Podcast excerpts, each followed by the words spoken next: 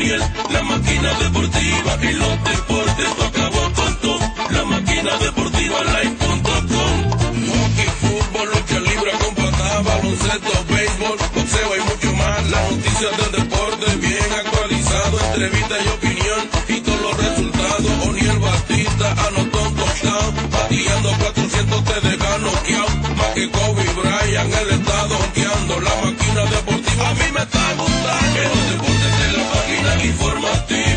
informativa. Enciende O'Neill, la máquina deportiva.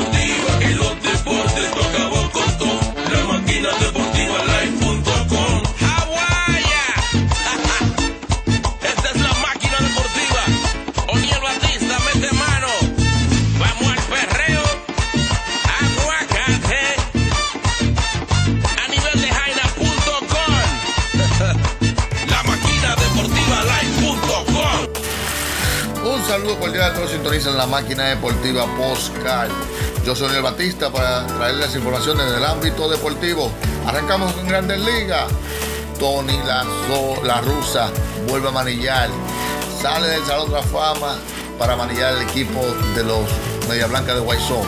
AJ retorna nuevamente como manager después de una larga suspensión de un año con los Tigres de Detroit, por igual se puede, puede hacer que en estos días anuncien que vuelven. Empiezan a rechazar las opciones de los jugadores, los equipos empiezan a rechazar la- las opciones. Eh, Carlos Santana y Domingo Santana quedan fuera de Cleveland de la opción, o sea, no le toman la opción. Los mellizos y, y Cruz hablando de una extensión de contrato. Kevin Kluber, Corey Kluber, eh, lanzará eh, la, de Cleveland, eh, 2021. La pandemia frenó los millones para los novatos. Los Leones escogidos esperan el permiso de Wander Franco, al igual que Guerrero Polanco. La NBA está en el, el- dilema si comienza o no comienza el 22 de enero. Todo depende de la asociación de jugadores. Así que esto y mucho más aquí en la máquina deportiva Postcal. No se muevan, que apenas esto comienza.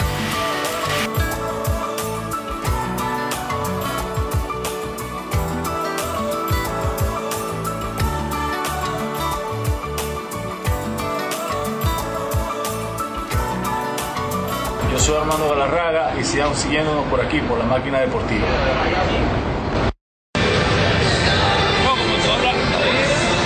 Vamos a ver eso, eso es. Vámonos. Aquí estamos cumpliendo en el, en el estadio de los Mets con Ramón Santiago. Un saludo a Máquina Deportiva, señores. Sigan chequeando. Ustedes saben que es el mejor programa que hay. Hola, le habla Rafael Belial de la máquina deportiva. Por favor, no se vayan, sigan con la máquina deportiva. Equivoca, pero no le gusta pichar aquí. ¿Quién? Mabel.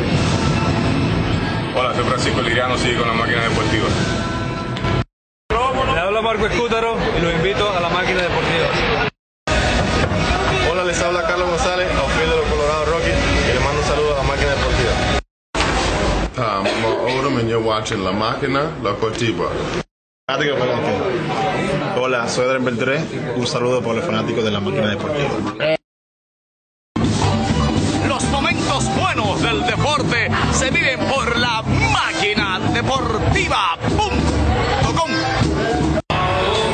Adiós, Sayonara, Arrivederci, bye bye, buenas noches. Si te he visto, no me acuerdo. Saludos para la máquina deportiva. La pandemia ha frenado los millones para muchos novatos. El sueño de todos los peloteros es llegar a grandes ligas. Pero aún con solo conseguir la firma tendrían garantizado un buen futuro económico. Siempre que haya un manejo inteligente en las finanzas. Así lo han mostrado las estadísticas sobre el clauda de dicho renglón productivo en los últimos dos años.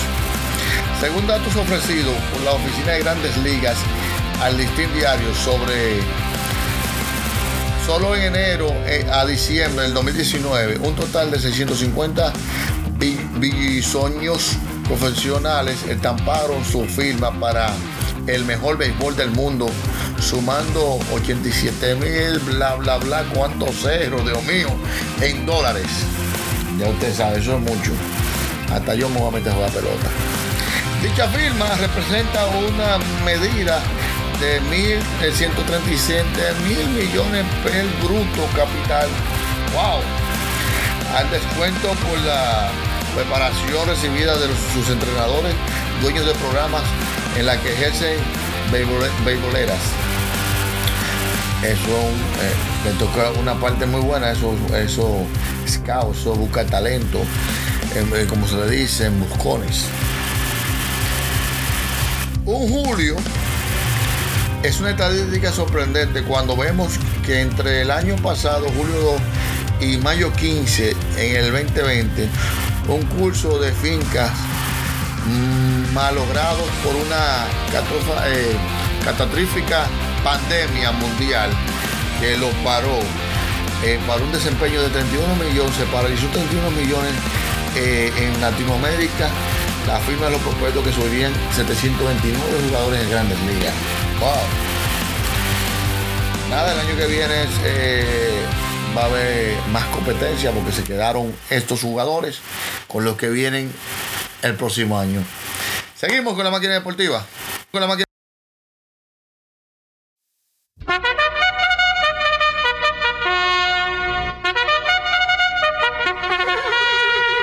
Atención fanáticos del Perlantillata, llegando ya la carrera estelar entre los programas deportivos. En la casilla número uno, Héctor Gómez. Le sigue en la casilla número dos, Tenchi Rodríguez. En la casilla número tres, Franklin Mirabal. Y en la casilla número cuatro, la máquina deportiva de Odiel Batista. Todo listo, fanático. A correr, fanático. Sale la delantera, Héctor Gómez, seguido por Franklin Mirabal. Mac, Mac, Mac, Franklin Mirabal, llegando casi al segundo lugar la máquina deportiva de Batista. Cuidado que Tenchi Rodríguez está en segundo lugar, apretando, apretando, apretando. Se adueña del tercer lugar Franklin Mirabal, seguido por Héctor Gómez, que está puntica, caco, caco con Franklin Mirabal. Tenchi Rodríguez está perdiendo velocidad. La máquina deportiva ya está en segundo lugar, ampliando, ya llegando a la curva de la Paraguay. La máquina deportiva, Franklin Mirabal. La máquina deportiva, Franklin Mirabal está caco, caco, llegando a la recta final. Franklin Mirabal está por sacar la delantera, pero Oniel Batista no te lo permite. La máquina deportiva, Oniel Batista, Franklin Mirabal, Franklin Mirabal, Oniel Batista, Franklin Mirabal, Oniel Batista, Franklin Mirabal, Oniel Batista. Y es la máquina deportiva, amigos fanáticos, que se lleva la victoria en esta carrera por los programas deportivos. Felicidades para el ejemplar Oniel Batista montando la yegua a la máquina deportiva. Buenas tardes desde la Perla Antigua. Bien, los que ganan son los que gozan. Tenemos invitados, Cartan Clecho, el manager, que dijo que por la tercera es la vencida, Dave Robert. Y sigue el MVP, el llegado, el que lo cambió, el que lo hizo todo. Mookie Bet, también. No podemos aquí que Hernández y muchos, muchos más de los muchachos.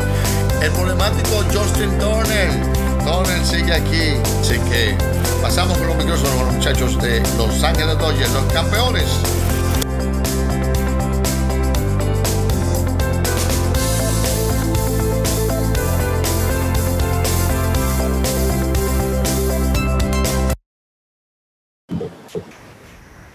Game two starter Clayton Kershaw now available.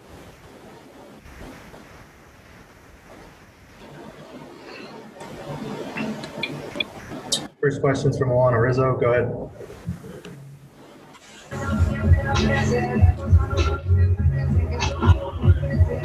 Hi, Clayton. How uh, gratifying is it to know that you have a one-two punch like yourself and Walker Buehler in this shortened three-game series?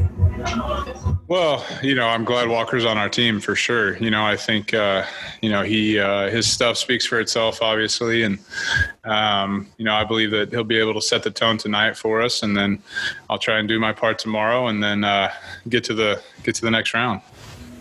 The numbers coming in for some of the Brewers' hotter hitters aren't necessarily what we're accustomed to. Christian Yelich, Ryan Braun having a bit of a down year offensively. Your Lorenzo Cain has opted out this year.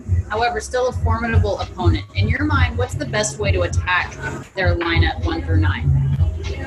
Yeah, it's uh you know, this season's hard to judge, you know, anybody, you know, with numbers wise. So still treat them as the the good hitters that they are and um you know, as far as a game plan and things like that, I, I really haven't looked yet. I'm about to right now, but um, just going on years past and things like that, facing him in the playoffs in years past, there's, um, you know, you just try not to make the mistakes. You know, try to limit your mistakes as best you can, and um, you know, obviously they're they're Yelich and Braun there in the middle of the lineup um, can do a lot of damage. So um, just try and you know attack at the right spots and be ready to go.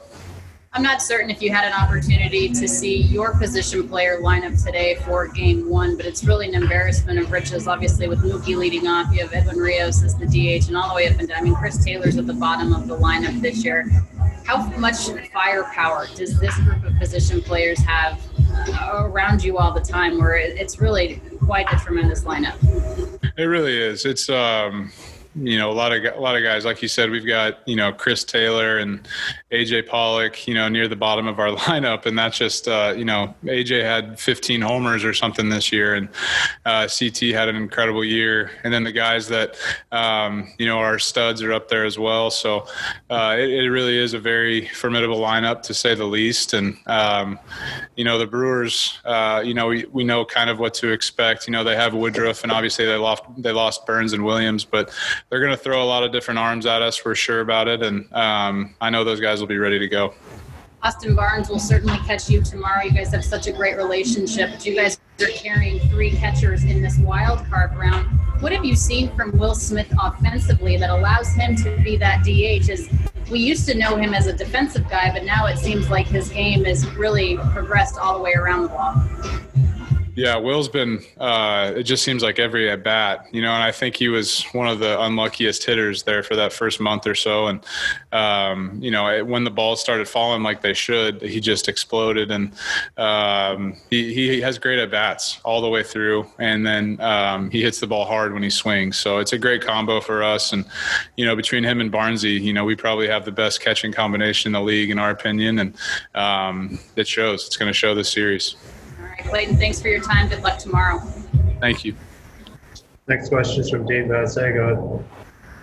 Hello, Clayton. Hello, Dave. I'm curious if you could describe the pitcher catcher relationship that you have with Austin Barnes. Is it to the same degree that you had with AJ, just as far as him reading you and understanding you in game? You know, I think Barnsey's been awesome. Um, I've been, I've obviously think uh, his skill level speaks for itself behind the plate. You know, his ability to uh, catch the baseball, block the baseball, and things like that. He's obviously the best uh, skill set wise. But um, yeah, there's a relationship there. I've thrown to Barnsey for a long time, just like I threw to AJ, and there's a lot of similarities between the two guys. So um, I like him, and honestly, Will's been great too. I, have loved throwing to Will um, as well, and so we're we're in a great spot. Uh, you know, myself personally, just as far as our catching group, and um, you know, AJ and Barnsey are somewhat similar, but uh, you know, I can make fun of Barnsey a lot easier, so that's fun. um, everybody's been trying to dissect how, why you do things this year. Is it as simple as that your body's cooperated with you more than the last couple of years? Man, I don't know. I, I really don't know. Um,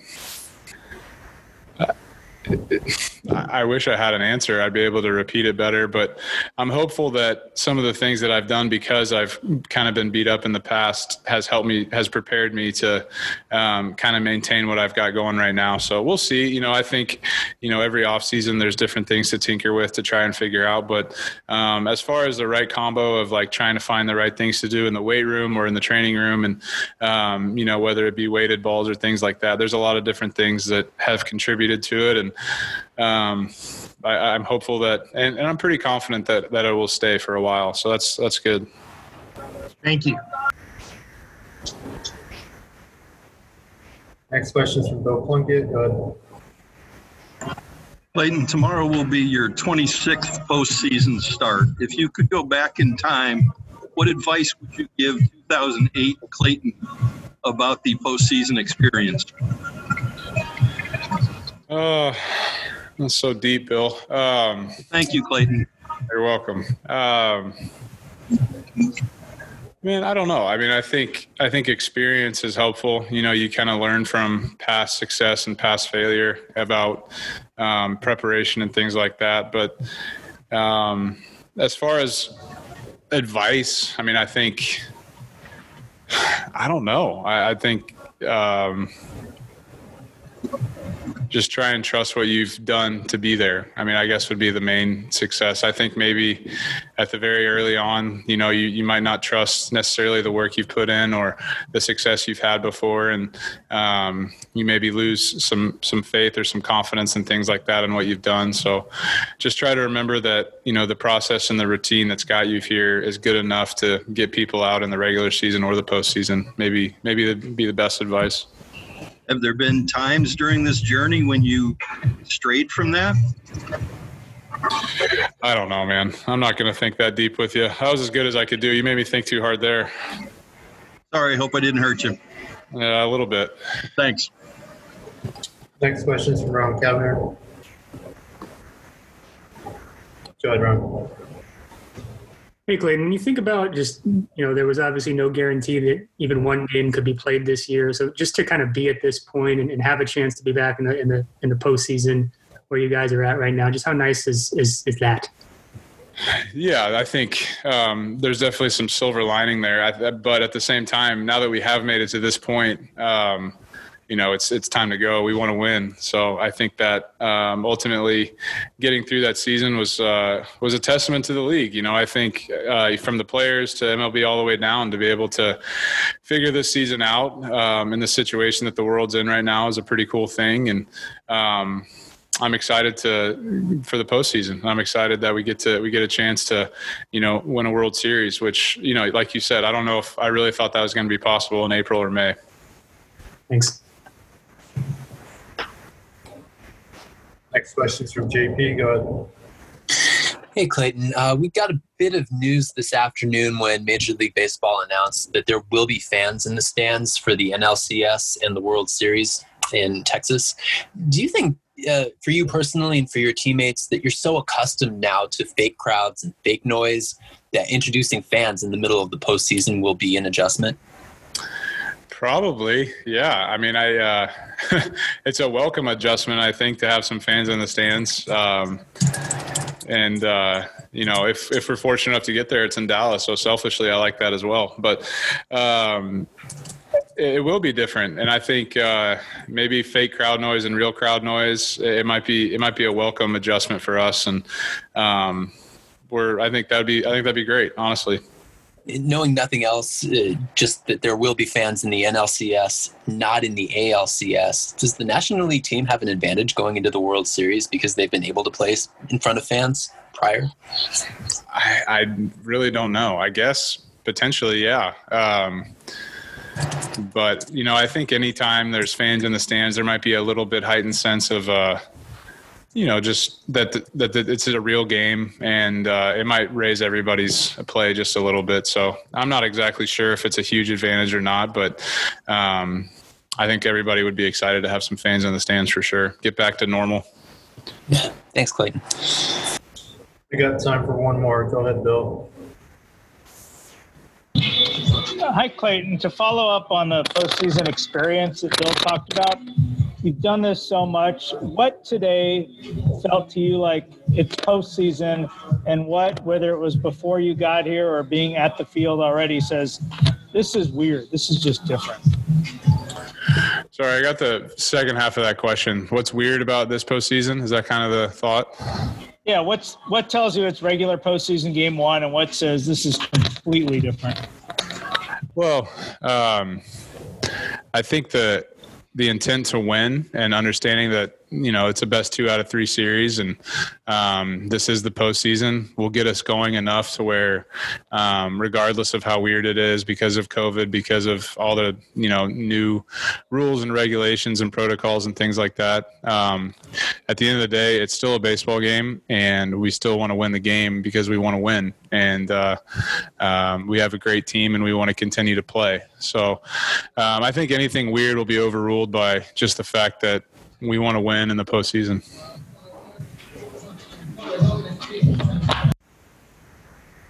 Thanks, Clayton. Thanks, everybody. What's Thanks. up? What's up? My name is Spike Lee here, my man O'Neill. We're at Madison Square Garden, the world's most famous arena in Nueva York. the New York Knickerbockers are playing the world champion Golden State Warriors. And right now, there goes Steph Curry doing his drill.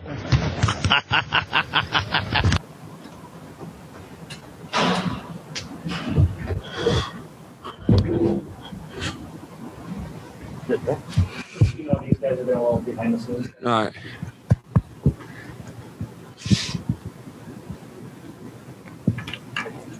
Open up for questions for Cody Bellinger.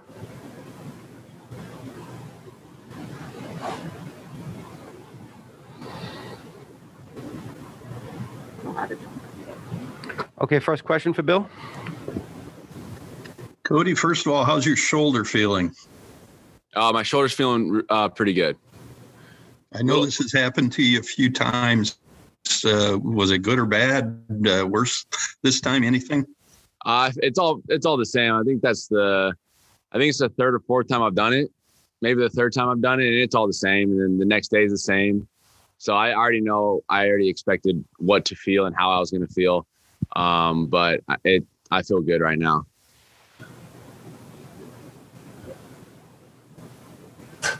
Alana, go ahead. Cody, what does that say though about the exuberation and the celebration after a moment like that? Obviously, um, so much at stake, and you guys are still having a good time despite being behind at that, you know, in the series. Uh, I mean, are you asking about the celebration? Yeah, just being that excited about something and Yeah. coming together. Yeah, I mean, it was an exciting time. It was pure adrenaline, kind of like a, a thing where you just black out. And I wish I obviously didn't do that. Um, I wish, you know, I obviously I wish I didn't do it, but um, it was just it was such a cool moment for me, and uh, it was just pure excitement. Now you guys know who you're playing. How do you think these two teams match up with each team in its respectively ha- having the best records? Yeah, it's exciting. Um, I think I mean the only time we've seen them this year is on TV. So I played them a little bit in 18. Uh, just they're a little different team than 18 than 19, as in just players wise. And uh, we know it's going to be a really good series. It's going to be a fun series. Uh, they got really good arms over there. Um, defense is way above average as we saw in that in that last series, and uh, we're all looking forward to it. It's going to be fun. Finally, for me, Cody, Justin Turner was just on here saying that it's an optional workout today, but both of the buses were packed. What does it say about the attitude that this team has and, and its willingness to, to want to get better and, get the job done? Yeah, that's what it is. I mean, there's a lot of guys in here that came in just to do something really small, um, just to get ready for tomorrow. And uh, it's a little different scheduling. Usually, you have a, f- I think you have a few more off days before the World Series, uh, a few more off days in the championship series, stuff like that. So people are just getting ready what they have to do to, to, to get ready for tomorrow. Thank you.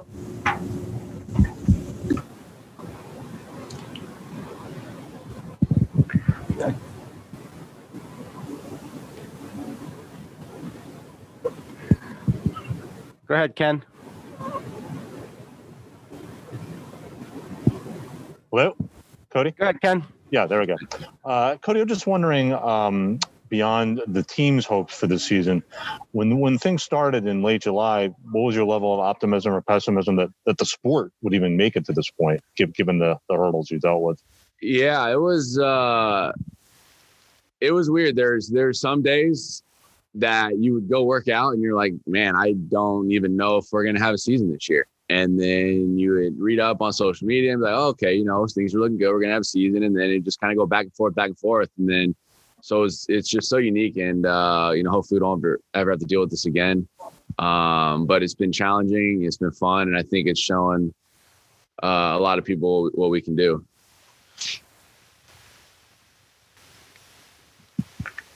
Go ahead, Dylan.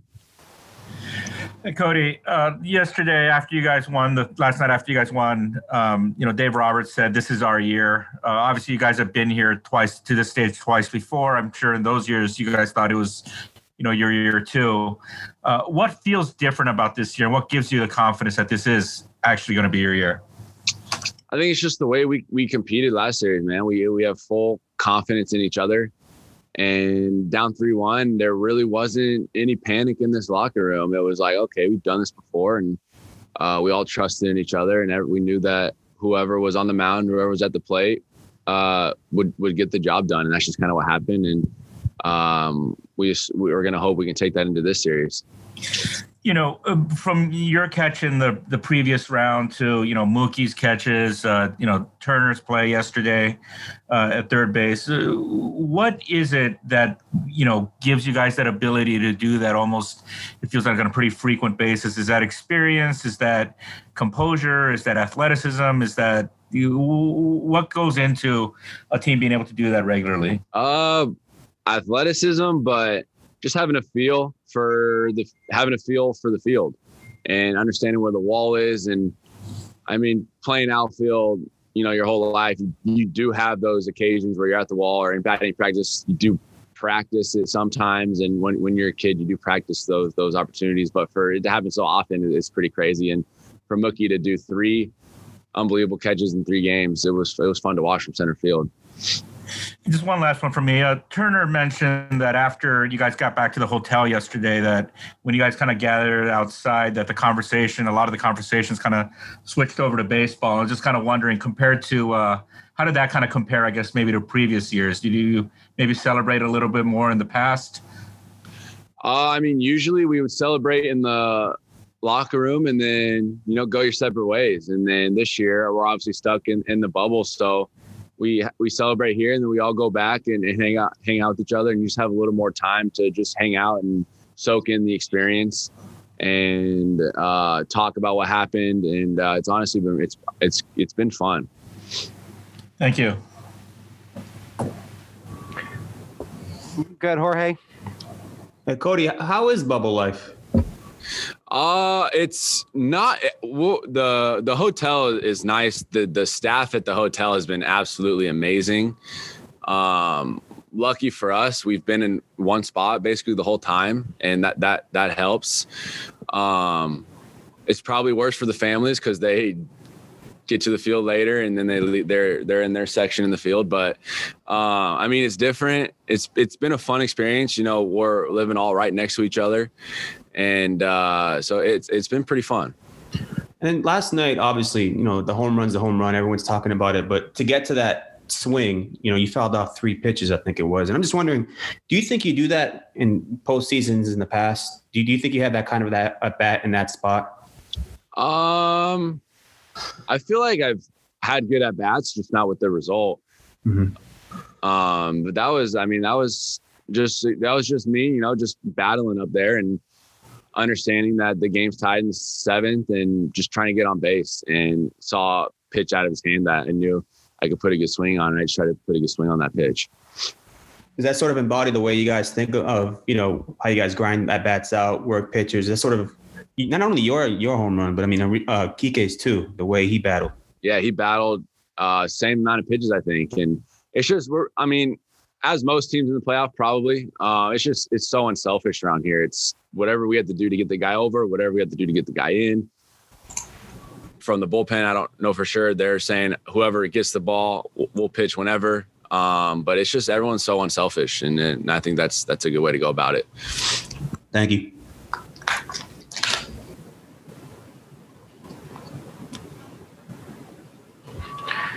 Go ahead, David.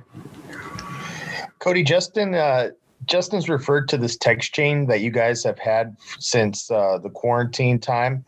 Uh, how much is that part of you know holding each other accountable and, and making sure everybody's on the same page? Uh yeah, we have we've had a group message this whole year, and uh, it's fun. We still got DP in it; he's still active in it, and uh, just making jokes, having fun, and then uh, talking fantasy football, just staying close with each other and having a good time. Corey Seager, uh, he's not really comfortable with the attention that he's been getting during this season. How would you describe the player that you've been watching all season long compared to years past?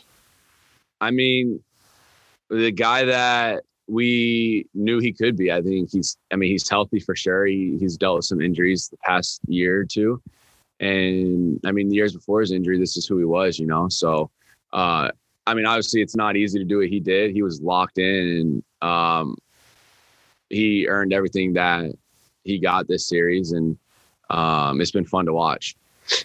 Do you feel like you proved doubters wrong with that home run that you hit last night? Because I know you've been asked the questions and you've heard about people dissecting your swing. Do you feel like you proved something to yourself and to them?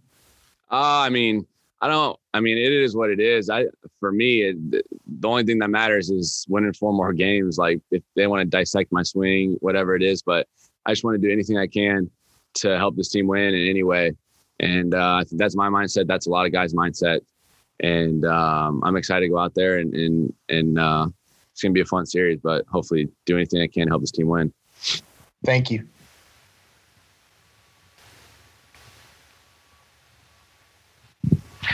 Tim Brown. Cody, I'm curious, win or lose, what is the thing you are most looking forward to doing when it's all over? What? What? Sorry, one more time. I said, win, win or lose, what is the thing you are most looking forward to doing when this is all over and you're out of the bubble? Sitting on my couch watching football and hopefully having a ring on my finger. That's what I'm most looking forward to. Perfect. Thanks, man. Good luck. Okay. Thank you, Cody. Thank you, guys. That's good. Soy Juan Bené. Les invito a que sintonicen la máquina deportiva. No se van a perder ni una en el deporte.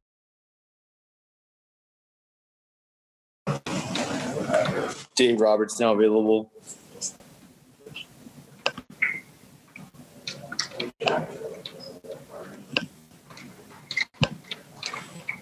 First questions from Alana Rizzo. Go ahead.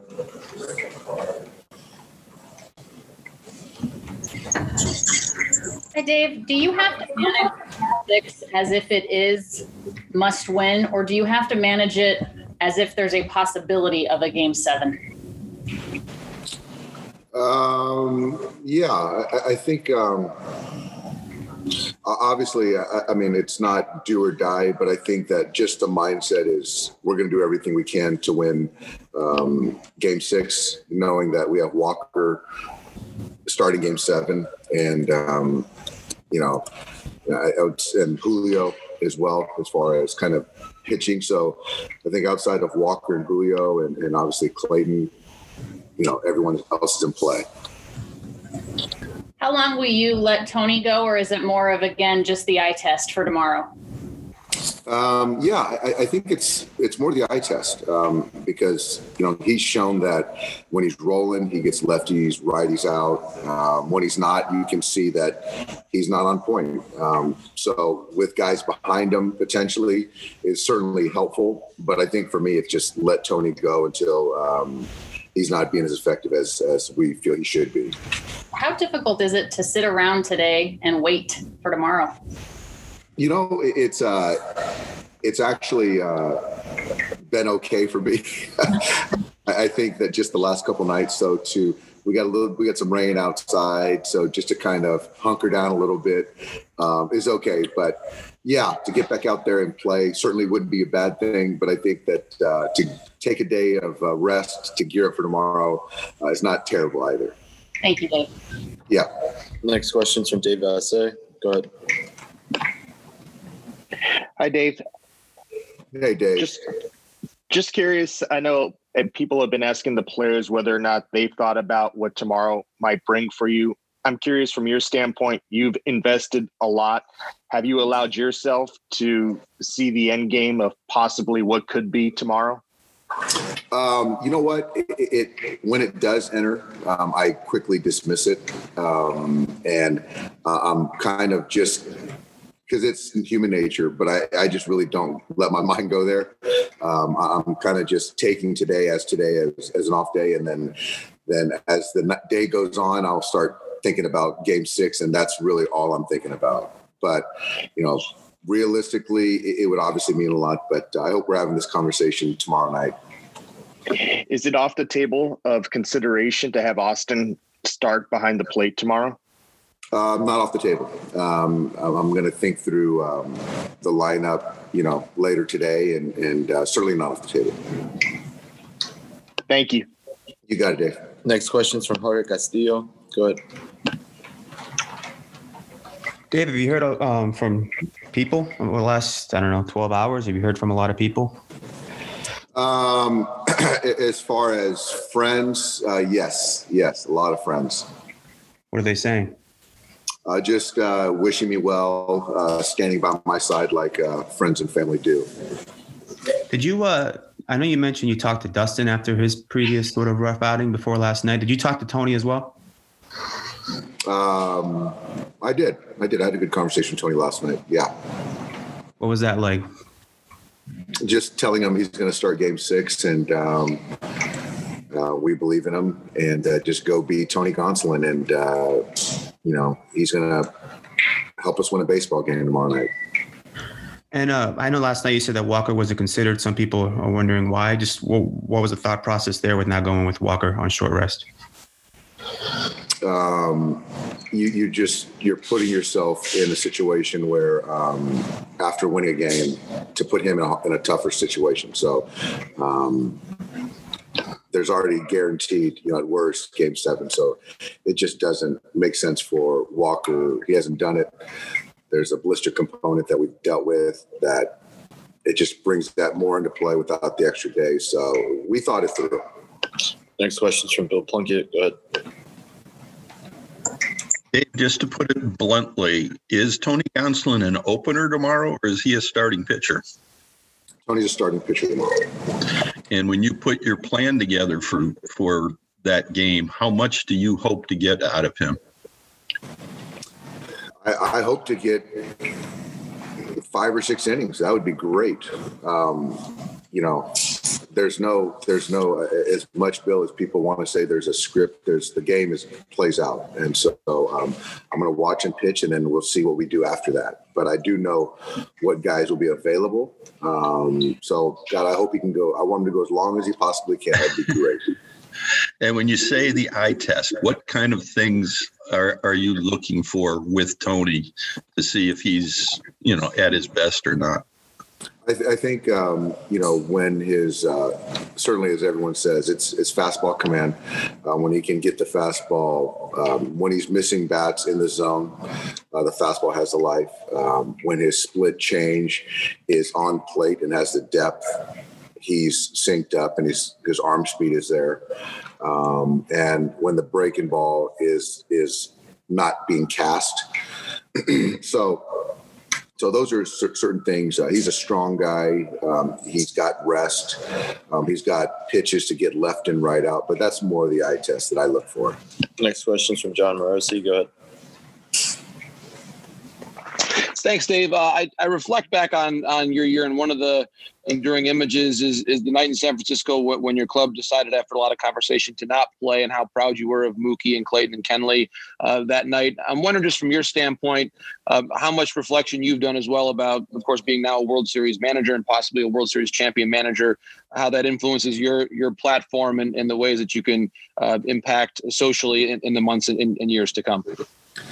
Yeah, you know. Um I, I, think that when you're when you're an athlete, or I can speak for myself, I guess, um, as an athlete, as a, as a baseball manager, um, this is my job. It, it's not who I am, um, but you know, things that have transpired over over recent months has kind of forced, in the best way, uh, for us to kind of come out of our comfort zones and, and who we kind of see ourselves um, with the platforms that we have and, kind of pushing us to kind of share our, our beliefs on what's right and what's wrong. Um, and so to see Clayton, uh, Mookie, and, and teammates across the board um, do that and, and, to make a stand united, um, I felt very proud, and it just really motivated me to kind of uh, follow them. And yeah, going forward, I, I have no hesitation on on speaking out on what's right, what I believe is right. Um, so it's this is 2020. It's been a it's been such a unique year to put it mildly. Um, but I do think that when we look back, there's been there's going to be a lot of good in some crazy ways that have come out of this. Next question is from Jayson Stark. Go ahead. Dave, you know, it's so unusual for a guy like Mookie Betts to get traded. When you first realized that that trade was going to happen or had a chance to happen, did it strike you even then how rare this was that your team was trading for an MVP in his prime? It struck me, uh, Jason, and it just does not happen, um, especially when you're talking about the character of the person um, and, and everything that comes with Mookie Betts. Uh, so all, all that, it just doesn't happen. So yeah, when, when Andrew brought it to me that it might happen, I, I just couldn't believe it. And I was kind of not trying to get too excited, but yeah, I mean, as it happened, Jason, I, I just, the player, what you expect, it just exponentially, um, the, it just, we got to steal. And um, I- I'm just so grateful that the deal was done uh, because it's not only helping us this year, it's going to help us for the next wave of young players and and really enhance what we have as a culture going forward. I mean, it's going to affect players that haven't even been drafted by the Dodgers yet. So that's what I'm really excited about as well. Great. Thanks very much. Yeah. Next question is from Pete Abraham. Go ahead. Dave, now that you've had a, a chance to manage against Kevin Cash for five games, um, what maybe have you learned that you didn't know coming into the series about how they play? You know, um, I, I've always admired uh, the way uh, Kevin manages uh, his players. He's a great leader of men. Um, I, I watch their team closely. Um, they play the game the right way. They're grinders. They, they he balances analytics with you know just watching his players, trusting his players. Um, his players are kind of very unselfish. Um, they play the right way. I, I just, it's very mirrored uh, the way we kind of look at things, I, I would say, but just have a lot of respect for them. Next question is from Marc Topkin. Go ahead. Hey, Dave. What uh, what kind of challenge does Blake Snell present based on what you saw the first time? Oh gosh, um, many challenges. He's a heck of a pitcher. Um, it- it's a plus fastball. Um, he he really did a nice job the first game that he threw, striking the breaking ball. Um, so he gets left and right out. So he, he's just he's a really good competitor with uh, top end stuff. So we're gonna have our hands full. Um, but I like our guy, and uh, I think it's gonna be a close game. And you know, the team that gets the big hit, makes the big play, is gonna win. And just a follow up, if I could, they uh, they've made a season of resiliency of bouncing back. What's the urgency you think to just end this tomorrow for you? Yeah, I mean the goal is to win tomorrow. Um, so we know that that's a very very good ball club over there, and nothing is going to be handed to us. So yeah, our only focus is to win Game Six. That's it. Next question is from Mike DiGiovanna. Go ahead. Hey, Dave, there was quite a difference between the Dustin May we saw last night and, and the one who uh, pitched previously. Um, what was the conversation with him, and was his uh, adjustments more mental, mechanical, or both? No, Dustin just I, I just think that he just did a great job of you know slowing things down. He, he's a very emotional guy, um, amped up, you know, a super competitor. Um, but in this moment, the adrenaline is already going to be. You don't need to create anymore. Um, so I, I think that just kind of being out on the mound a couple times in this setting, he kind of tempered a little bit and just executed pitches, and it was really really fun to watch. And he's definitely available tomorrow night. He'll be available tomorrow night as well. Yes. Next question is from Eric Stephen. Go ahead. Dave, um, with Tony, you know, going on, I guess, five days rest, is this the most like normal routine he's had in October? And do you think that'll help him tomorrow? It is the most uh, rested, the most routine he's had, and I do think it will help him. And uh, to his credit, he's you haven't heard one excuse. Um, he's prepared every time uh, when asked to take the baseball. But this, as far as kind of regimen, the you know best uh, routine he's had leading up to an outing. Absolutely. I have another sort of odd question. You you've been at the same hotel. I don't know if it's 24 or 25 straight days. Do you have like a favorite meal you've had there, or has it been kind of repetitive? No, I do, Eric. Um, so every morning I go with uh, oatmeal with uh, brown sugar, two percent milk, and some berries. Um, I go with uh, three eggs over medium, and I go with a side of bacon with a cup of coffee, and that's kind of my go-to every day. And I look forward to it every morning. Next question is from Barry. I messed up your last name. hey, Dave. Um, normally, when you guys have been in the World Series and you're at home, there would be, you know, Lasorda or Hershiser throwing the first pitch, reminders of the Gibson homer. Um, you don't get that as much here in the bubble, but I wonder, even if your players are not directly affected by 1988, what hearing about that over the years is like. You would have heard that when you were with Boston, um, trying to break a long drought. What, what's that environment like for a for a player or a coach? I think it's like it's interesting. It's like um, we've we've heard it a lot and we've seen a lot of highlights and it's fantastic. But I think that you know we want to make our own mark on Dodgers history. Um, so um, and, and the good thing about that is Tommy, um, Gibby, Orel, those guys are all rooting like crazy for us in 2020. So um, yeah, I, I think it's fantastic but I do think that we're, we're really focused on trying to make our own mark. Thanks. Yep. Got a question from Emmanuel Campa. Go ahead. Hello, Dave. Uh, it's Julio available for be a reliever tomorrow, or it's only for a potential game seven? I would say Julio would be available potentially for game seven.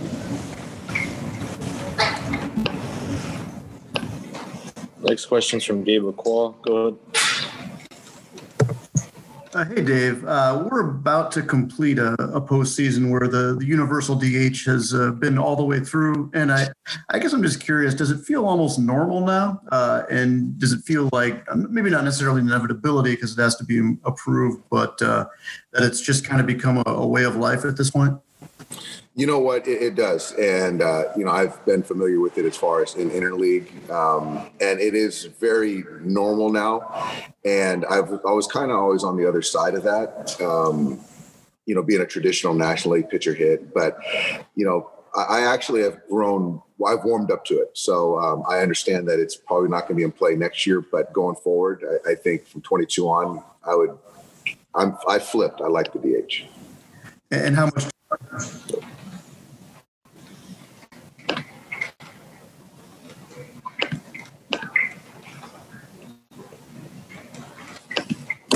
Go ahead, Gabe.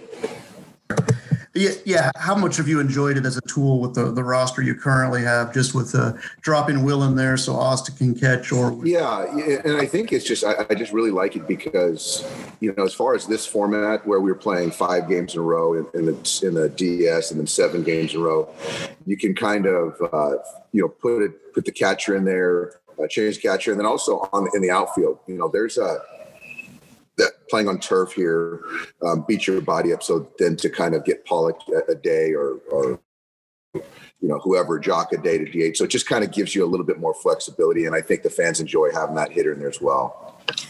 Another question from Jorge. Go ahead. Two more for me. Just first, uh, how did Cody come out last night? I know you made that really nice catch in the eighth inning. How did he come out with the back stuff? Uh, you know what? Um, the back came out great.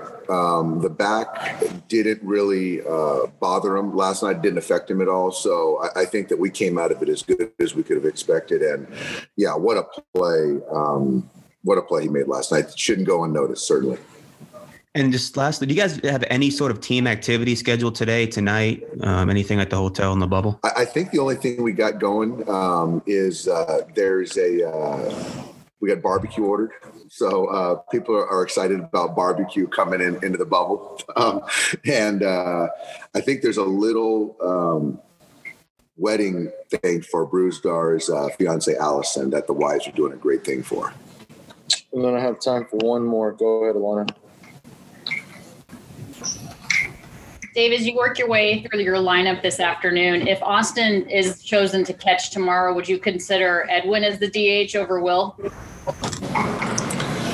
Um, I don't think it would be uh, Edwin because of Snell throwing, um, and, and, he's really been tough on lefties. Um, so I, I, probably wouldn't have Edwin. Thanks, Steve. Thanks.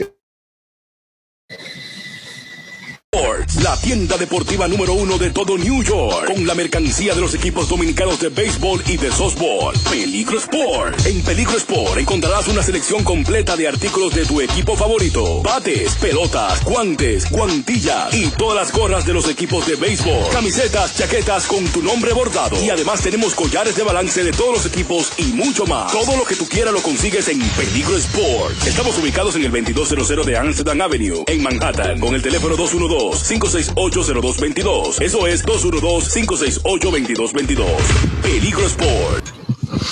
Kike Hernandez is now available.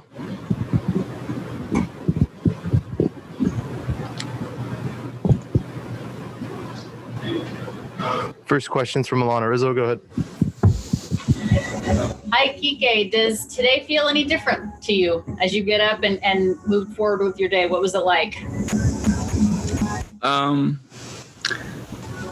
woke up feeling pretty good. Pretty uh, we're pretty fortunate to be in this situation.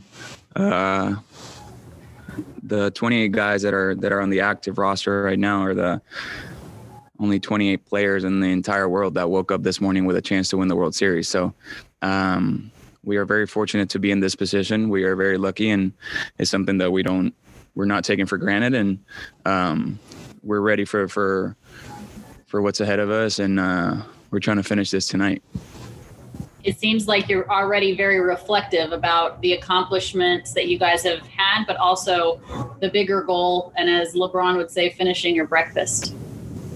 Uh, yeah. Uh, that was just how I woke up this morning. Uh, you know, the goal is to win the World Series, and we're a game away. So uh, we're not going to be satisfied with with what we've done till we accomplish that. So um, you know, we got we got uh, we got two games to win one, and uh, hopefully we don't. It doesn't take two games. Hopefully we can get it done tonight.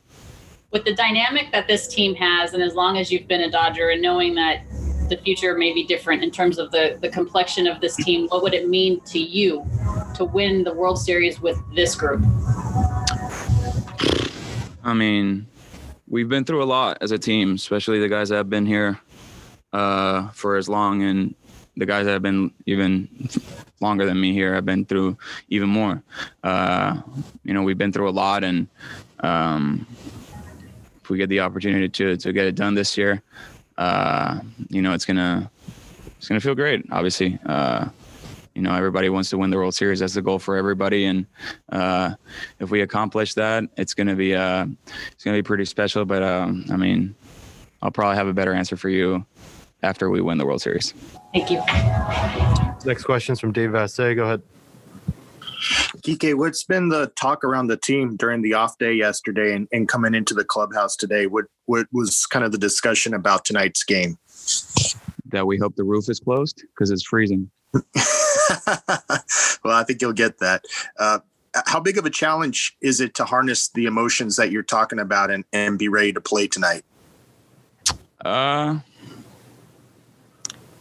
I don't know. Uh, we're taking this as a the same way we approached clinching games in the previous three rounds.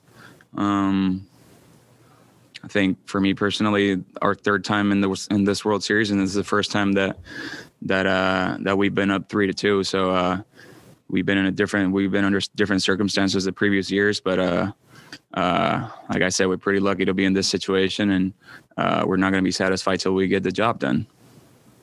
Thank you. Next question's from Bill Plunkett. Go ahead. Hey, Kike, uh, back in July when things got started, there were questions about, you know, what a championship after a 60 game season would be worth and what it would mean. Now that you've gone through, you know, everything to get to this point, how do this year's challenges compare to a, you know, quote unquote normal season? Uh, obviously, there's a lot. Uh, but I think for us as players, the the the bigger challenges were off the field. Um, you know, once we got started, baseball is still baseball, even though there's nobody in the stands or there's only 60 games to go, or the fact that we get we we if we don't get the job done in nine innings, there the 10th inning starts with a runner on second. You know, baseball is baseball, and uh, I think for us, off the field was a bigger bigger challenge. Uh, we uh, I think you know the the whole COVID thing uh, affected a lot of people's routines and stuff. And uh, for me, uh, being from Puerto Rico, I haven't haven't seen my family in a in a really long time, and I think there's a lot of people in that clubhouse that can share that sentiment that haven't seen their families in a really long time. And uh, besides baseball, I would say that the most challenging part was uh, dealing with with the daily life as is. And the the postseason, the way it played out, did it kind of validate the the competitive part of this season? I mean, yeah, postseason is a postseason, regardless. Uh, first round was a little weird, obviously for obvious reasons. Uh, but yeah, I mean, at the end of the day, the best two teams in baseball this season are still standing and there's 28, 28 other teams watching from home and i think there's 28 teams that would that would give whatever whatever to be in in, in this situation that the, the two of us are. And uh doesn't matter if we play 60 or 162 games i bet you the other 28 teams would still want to be here regardless. Thank you.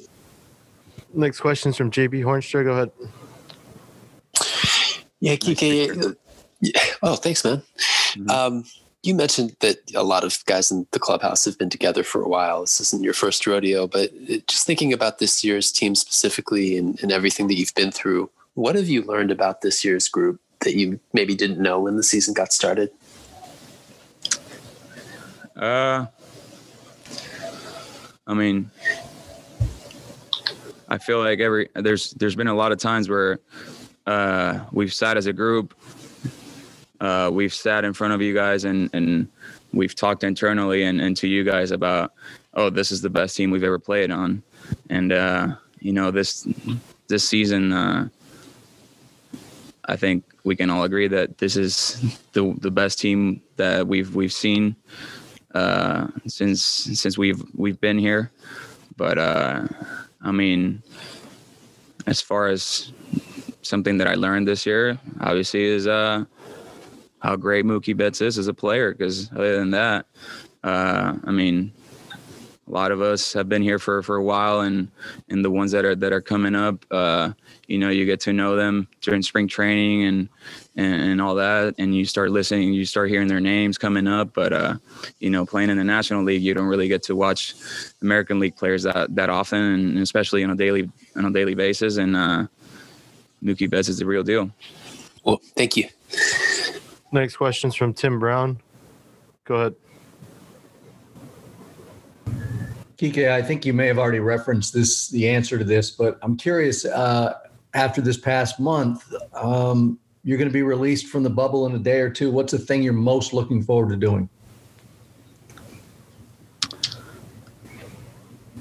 You said released, and it sounded like prison, and I didn't really hear the end of your question. Released into the wild.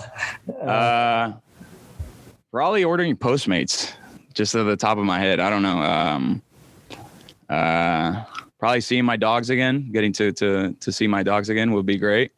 Uh, sleeping in my own bed. I don't know. There's a lot of there's a lot of uh, things that I'm really, really, really looking forward to. Uh, I'm also having a baby soon, so that's something that I'm really looking forward to. But uh, as of now, I am focused on uh, winning tonight and celebrating a lot. That's it. Cool. Thanks, man. Next question is from Jorge Castillo. Go ahead. Kike, you said you said you and other guys have, have said this is the best team you've played on. Why? I mean, you guys have had really good teams. Game seven of the World Series in 2017, 106 wins last year. Why is this the best team? Uh, I guess look at the trade deadline there was uh, a lot of questions about a lot of teams, but there wasn't really a lot of questions about what what did the Dodgers need to get over the edge, and uh, that just tells you how uh, how complete, how deep we were and we are as a team.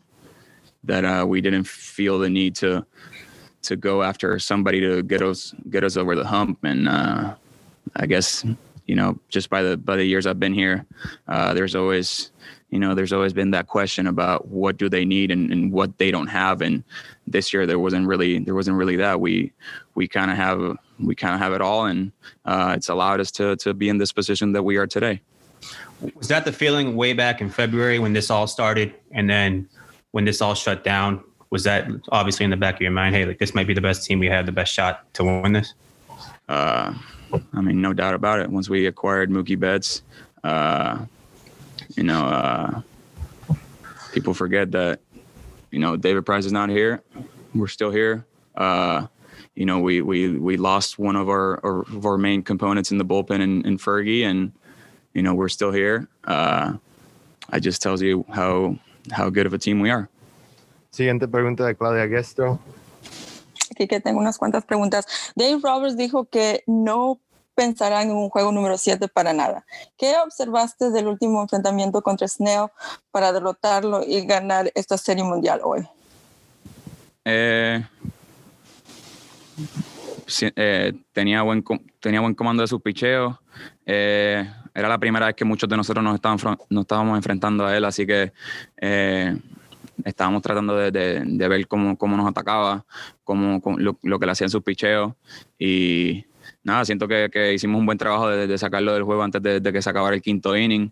Eh, lamentablemente caímos en un, en un hueco 5 a 0 temprano en el juego, pero como quiera, pues le pudimos poner la presión y sacarlo del juego temprano porque eh, pudimos trabajar los conteos, eh, llevar su, su, su, su pitch count al- bastante alto y lo pudimos sacar del juego antes de, de que se acabara el quinto. ¿Qué tan impresionante fue ver a Víctor González hacer esos ajustes rápidamente en el montículo y sacar esos outs en la octava entrada del último partido, siendo esta su primera vez en una serie mundial? Eh, honestamente, no. Nadie, o sea, ninguno del equipo de nosotros está impresionado con eso, porque nosotros sabemos que eso es lo que él puede hacer. Eh, nosotros sabemos que no hay situación que sea demasiado grande para Víctor. Eh, Víctor no le tiene miedo a nada, él va encima, va a atacar a la gente y eh, hizo, hizo lo que todos nosotros sabíamos que, que- que él podía hacer, salió del lío y hizo su trabajo excelentemente. Y última vez, ¿qué tan especial es tener a Mookie Betts en ese clubhouse?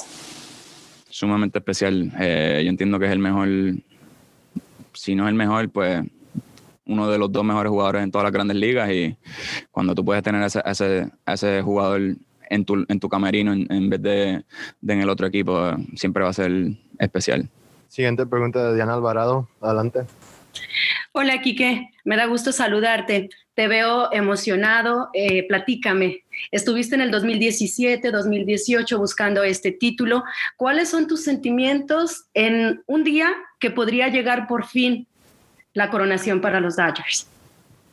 Nada, eh, emocionado por, lo- por la oportunidad, por lo que por lo que se puede hacer esta noche, pero a la misma vez enfocado y, y concentrado en, en el trabajo y en lo que tenemos que hacer. Eh, el que, tenga, el que estemos arriba en la serie 3 a 2 no significa que se nos va a hacer fácil como quiera ganar esta serie, así que nosotros vimos lo que nosotros le hicimos a Atlanta, o sea que sa- saben, tenemos entendido lo que puede pasar, así que tenemos que, una vez sean las 7 y 8 de la noche, encargarnos del resto. En esta temporada atípica, pero que va a ser histórica por la pandemia, Quique, hablas de que ustedes han sacrificado instantes eh, eh, memorables con sus familias que podrían estar viviendo esta serie mundial. ¿Cuál es tu mensaje para los millones de aficionados de los Dodgers en Los Ángeles? Y esta noche estarán mil coches cargados de fanáticos en el estadio para presenciar el juego. Eh, pues, yo diría que, que, que aunque ellos no hayan estado en la, no hayan podido estar en la, en la grada el- en la temporada, nosotros, nosotros sentimos el apoyo y sabemos que están, que están pasando por esto con nosotros.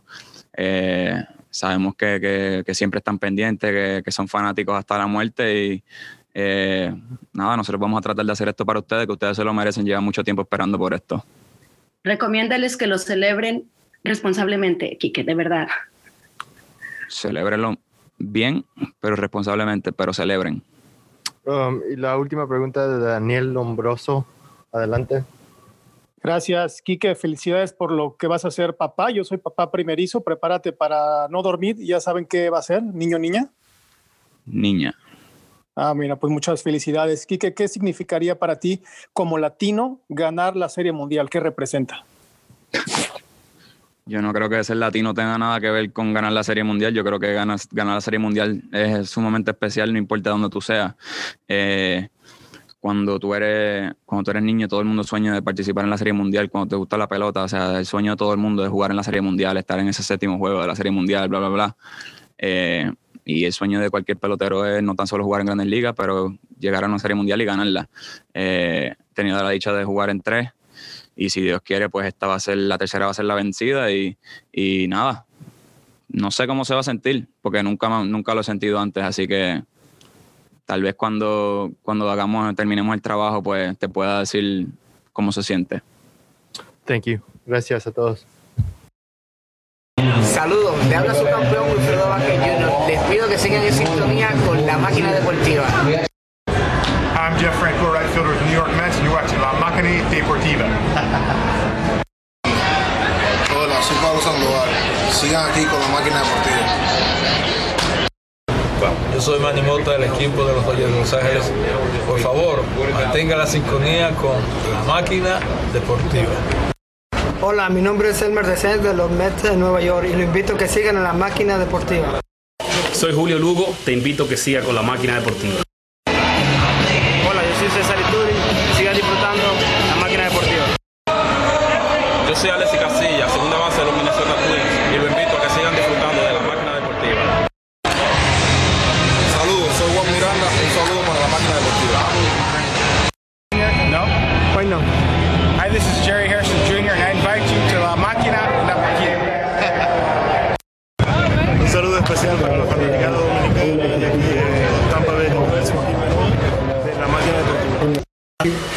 Hola, yo soy Miguel Tejada, un saludo especial a la máquina deportiva. Yo soy Antonio Bastardo, un saludo para mi gente de la máquina deportiva. Señores, yo soy Tony Pacuar, Pachuli, estoy aquí muy feliz, así que no se me muevan de ahí, de la máquina deportiva. Ok, dale volumen. Pues bien, seguimos con esto que es retrato de un artista. A continuación viene un estilo, un ritmo, una filosofía. Franklin DeVos. Hermano mío, hermano mío, un abrazo, un abrazo. Espero que esté todo bien.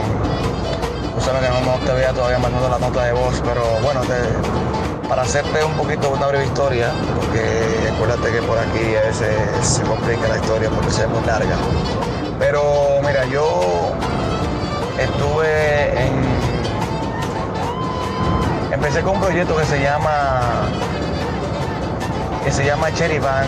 Ese fue cuando yo estaba muchacho aquí en mi pueblo, para en la casa. Cherry Van. Y de ahí, cuando llegué a la capital, pertenecimos a un grupo, bueno, después hice otro grupo que se llamó Los Sucesores, Los Sucesores, aquí en mi pueblo.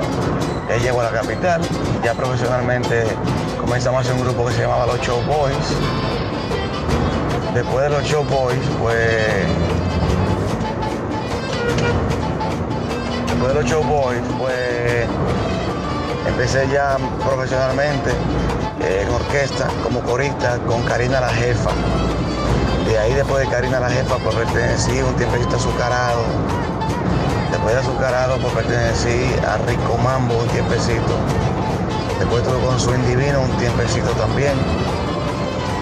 Después de Swing Divino, pues pertenecí a lo que fue la Pradera Band, un grupo que, ven, que es planta del Club Prado. Después del Club Prado pertenecí a Árabe Manía, un grupo que se formó aquí en República Dominicana, yo era cantante líder. Era de los, de los cantantes líderes, un concepto. Después de Árabe Manía, entonces eh, me voy a Nueva York. Y de ahí pues es que pertenezco a, ahí le aguanté una gira a Quinito Méndez. Y ahí pertenecía a la orquesta de Rica Arena. Ya después de la orquesta de Rica Arena, pues mm, después pertenecía a Quinito Méndez. Después de Quinito Méndez, entonces que me lanzo a hacer mi proyecto en el 2005, Grupo de Voz. Y ahí era un concepto donde habían tres figuras, yo era la principal, Grupo de Voz. Eh, yo era socio del proyecto también. Después, pues, seguí yo solo con mi proyecto Franklin de Voz. Y hasta la fecha estamos aquí, gracias a Dios. Así está la cosa, hermano. Un abrazo. Gracias por su apoyo. Franklin de Voz, el concepto.